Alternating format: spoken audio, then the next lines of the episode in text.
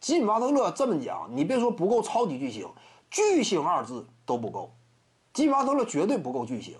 你别一场比赛就如何如何，或者说目前仅仅打个东决如何如何的。当年比卢普普斯够不够巨星？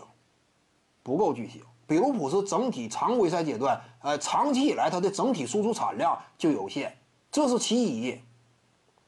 对不对？这是其一。你就是偶尔有大心脏表现，你往往呢，这也得综合的看，对不对？因为比赛毕竟不仅仅有那么一两个回合，比赛是一整场四十八分钟，你的整体持续产生的影响力是否达到那种高级别的层次？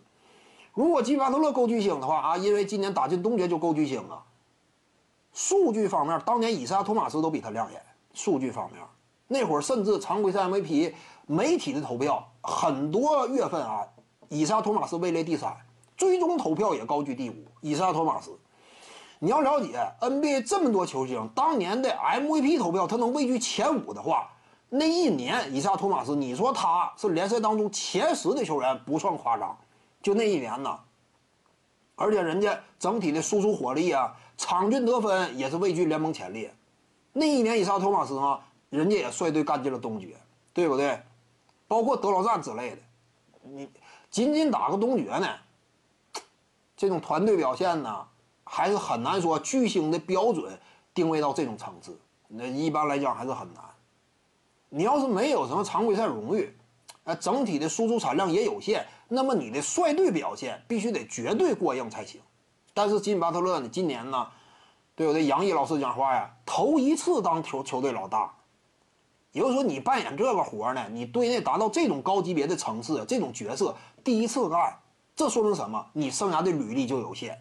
以往那会儿二三当家，对不对？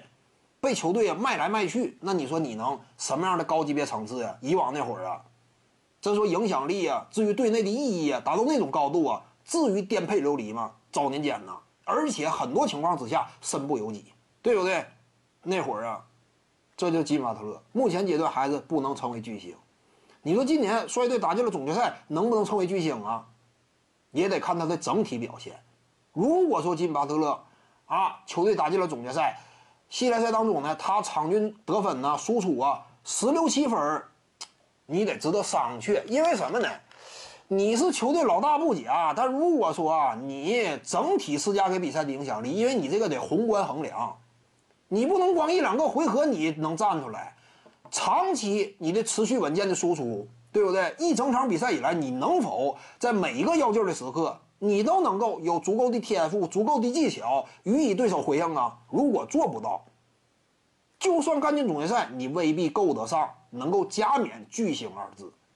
以往这种球员也不算太少，对不对？能不能加冕巨星二字呀？也得再另论这玩意儿。